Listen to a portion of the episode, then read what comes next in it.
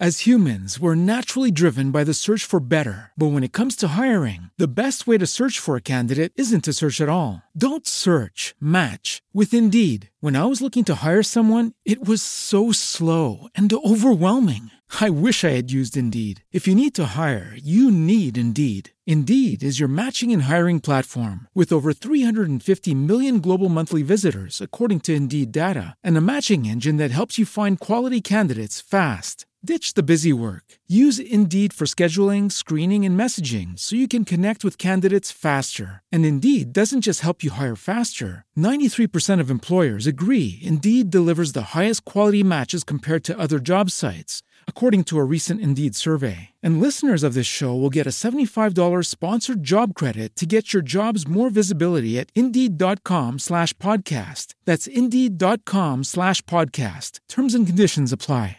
It is Ryan here, and I have a question for you. What do you do when you win? Like, are you a fist pumper?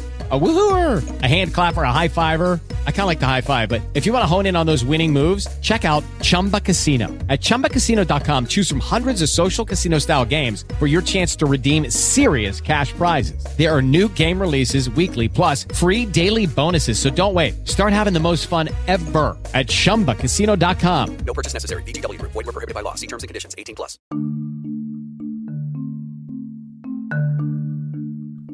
Nació el 19 de noviembre de 1922 en lo que era conocido como la Unión Soviética, en la ciudad de Yarkov, hoy Ucrania. Proveniente de una gran familia de ingenieros, su padre fue un ingeniero de ferrocarriles al que siempre le importó cultivar la parte intelectual de toda su familia, principalmente de sus hijos. La madre no se quedaba atrás y también inculcaba el conocimiento y cultura en ellos. A decir verdad, la madre era la que más tiempo pasaba con los pequeños. Él es Yuri Knorosov, el padre del desciframiento de la escritura maya. Yuri Valentinovich Knorosov era el quinto hijo de la familia Knorosov. Fue un niño bastante curioso que desde pequeño tocaba el violín, dibujaba de manera fluida y además escribía poesía. Parecía que el arte corría por su sangre. Se dice que su carácter era solitario y algo tímido, excéntrico también. Amaba los libros y dentro de toda esa timidez, en él había un chico bastante brillante. Existe una anécdota que cuenta que a la edad de 5 años recibió tremendo golpe en la cabeza. Ese golpe lo dejaría ciego por un periodo. Sin embargo, logró recuperar la vista y no puedo evitarlo, pero esta anécdota me recuerda un poco la escena de Calamardo guapo. Mientras más golpes le daban, más guapo se ponía. También se dice que su padre le enseñó a escribir con ambas manos. Fue un autodidacta de los idiomas. Por sí solo ya dominaba el griego, el chino y el árabe. ¡Ja! Bien casual Yuri. Y uno a veces escribiendo mal y hasta en su propio idioma. ¡Ay, qué! Yuri se refería a sí mismo como el hijo de los tiempos de Stalin, ya que él nació cuando Stalin fue nombrado secretario general. De hecho, comenzó sus estudios superiores en 1939, durante los tiempos en que Stalin estaba en el poder. Ingresó a la Facultad de Historia, pero desafortunadamente eran tiempos complicados para la humanidad y Yarkov fue invadida por las tropas nazis en octubre de 1941. Por esta razón, tuvo que abandonar sus estudios. Pero Yuri no se iba a quedar de brazos cruzados y se trasladó a Moscú en 1943. Él quería continuar sus estudios en la Universidad Estatal Lomonosov, donde ya tenía un lugar desde 1940. Pero para su desgracia, fue reclutado como soldado en el ejército soviético. Lo asignaron al cuerpo de artillería. El promedio de vida de un soldado ruso en batalla era de apenas unos cuantos días, pero Yuri logró sobrevivir durante cuatro largos años y llegó hasta la capital del Tercer Reich para el asalto final sobre Berlín, que comenzó el 16 de abril de 1945.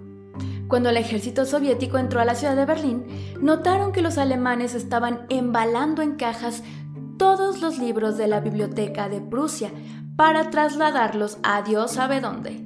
Yuri, por mera casualidad, se encuentra con una de esas cajas y pues como él era bastante curioso y amaba los libros, quiso ver qué es lo que había dentro. Pues ya saben, echarle un ojito. Rápidamente tomó dos, los guardó y continuó normalito como si nada hubiera pasado. Uno de sus libros era Relación de las Cosas de Yucatán, del fraile Diego de Landa. Y el otro era un facímil de 1933 que hablaba de los códices mayas.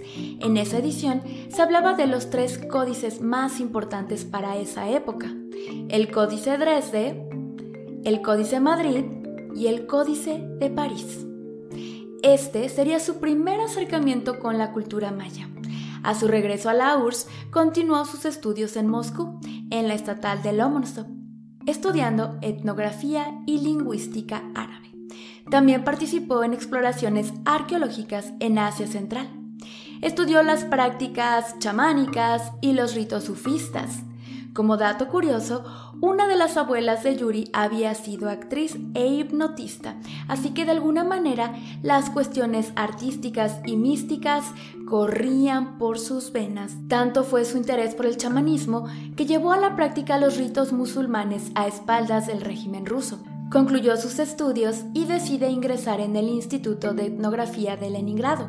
Y una vez más, en 1947, lo que podríamos llamar como la mera casualidad, volvió a llevar a Yuri hacia la cultura maya. Su maestro, el arqueólogo Sergei Alexandrovich Tokarev, le facilitó un artículo de Poshelav, quien era un investigador de la cultura maya.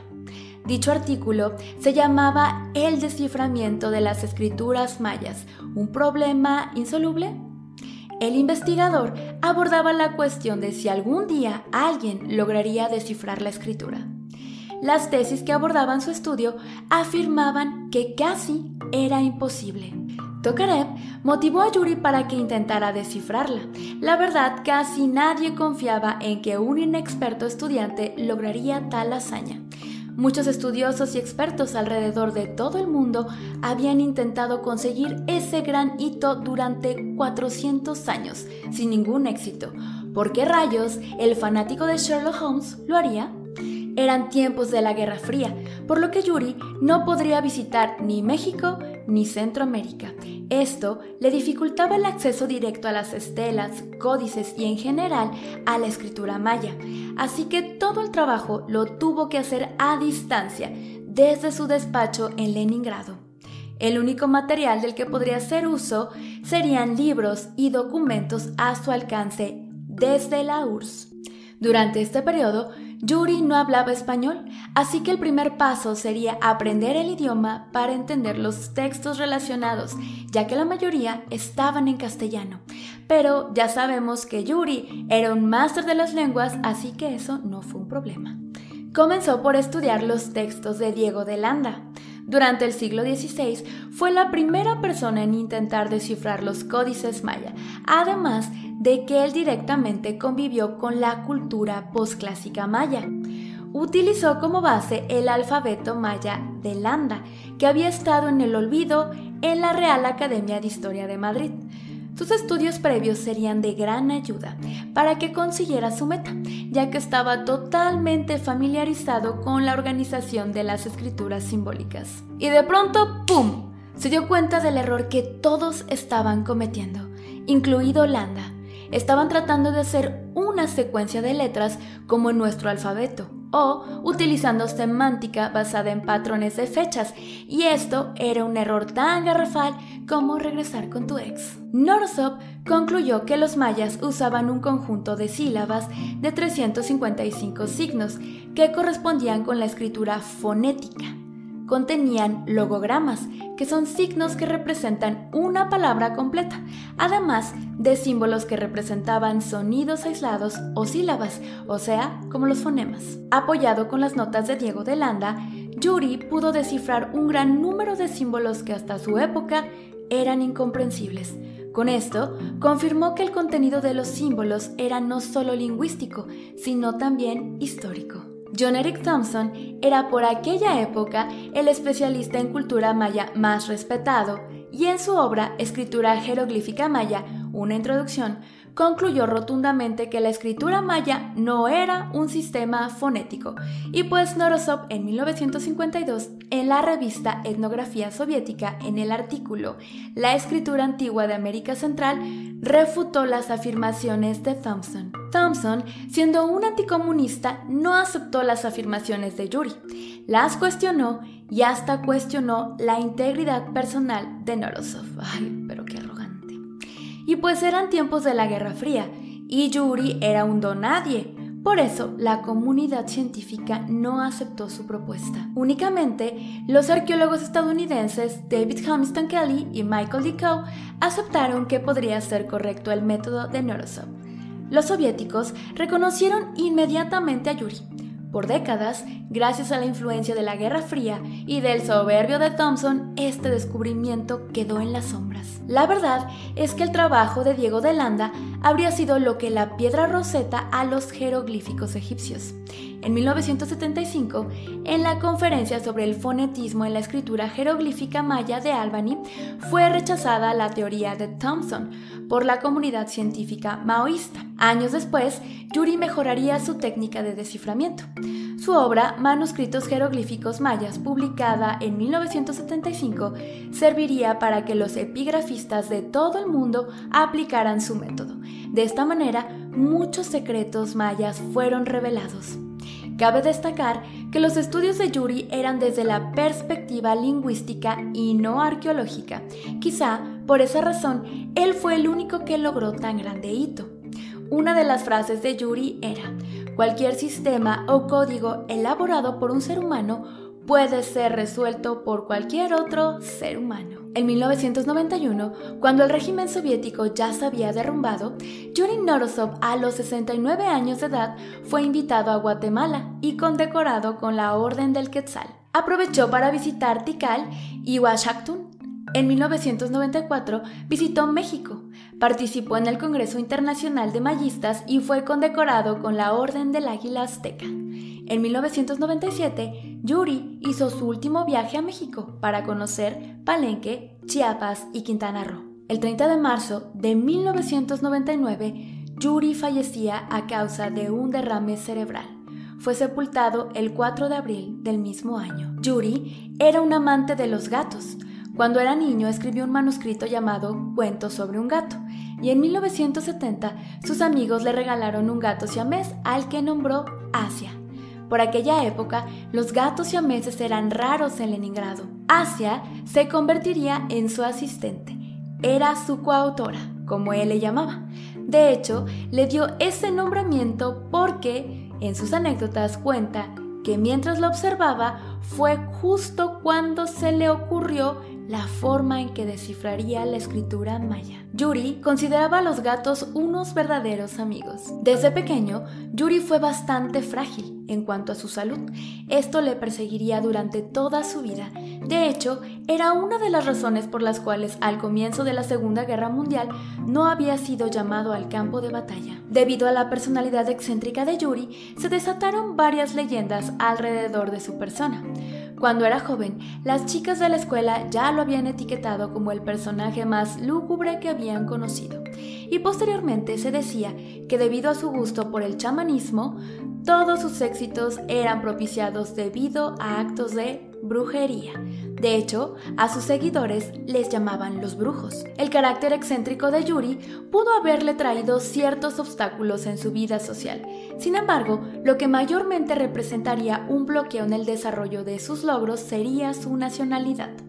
Es claro que el contexto político y social de la época, debido a la Guerra Fría, pondría muchas cosas entredicho sobre las afirmaciones de Yuri, pero también es cierto que muchos de los señalamientos que le hicieron fueron simple y llanamente por ser soviético. Y es aquí donde podemos hablar de xenofobia. Pero, ¿qué es esto? Esta es literalmente el rechazo o aversión por los extranjeros. Según la Organización Internacional de las Migraciones, la xenofobia se emplea para designar actitudes, prejuicios o conductas que rechazan, excluyen y muchas veces desprecian o denigran a otras personas, basados en la condición de extranjero o extraño a la identidad de la comunidad, de la sociedad o del país. La diferencia con el racismo es que el racismo es una actitud o ideología donde una raza o grupo étnico se considera superior a otra. Entonces podemos decir que Yuri padeció ambas, tanto por la comunidad científica como por todas aquellas personas que por ser soviético no creyeron en él. Las expresiones de racismo y xenofobia son de gran impacto para los diversos grupos étnicos y para los individuos, ya que los actos discriminatorios en algunos casos pueden afectar la seguridad y autoestima de las personas. La exposición crónica al racismo y a la xenofobia afecta el funcionamiento de áreas cerebrales implicadas en el control del pensamiento y las emociones. En consecuencia, se pueden desarrollar trastornos mentales, que incluyen principalmente depresión, baja autoestima y altos niveles de estrés, aunque también son frecuentes la ansiedad, insatisfacción hacia la vida, estrés postraumático e incluso intentos de suicidio. Las personas que enfrentan este tipo de actos discriminatorios suelen ser más apartados de la sociedad y pueden desarrollar estrategias de enfrentamiento perjudiciales como consumo excesivo de alcohol o alguna otra sustancia. Para luchar contra estos grandes males es importante la educación basada en valores, informarnos a través de datos objetivos, integrar a los inmigrantes y luchar contra los estereotipos. Así que recuerden amigos, los mexicanos no estamos recargados en un opal usando un sombrero gigante y un zarape, así como tampoco todos los rusos son espías comunistas. Para cerrar este episodio, les comparto una frase de Norosov que dice así. La ingratitud es el fin de todo. La gratitud es aquella cuerda celestial que une las generaciones. Sin gratitud todo pierde sentido y queda únicamente el silencio mortal de la soledad. Gracias por escuchar Genios Atormentados. Espero el siguiente episodio dentro de dos semanas. No olvides seguirnos en nuestras redes sociales, Twitter, Instagram, YouTube, TikTok y Facebook. Comparte este podcast y recuerda que, quizá, todos estamos un poco locos.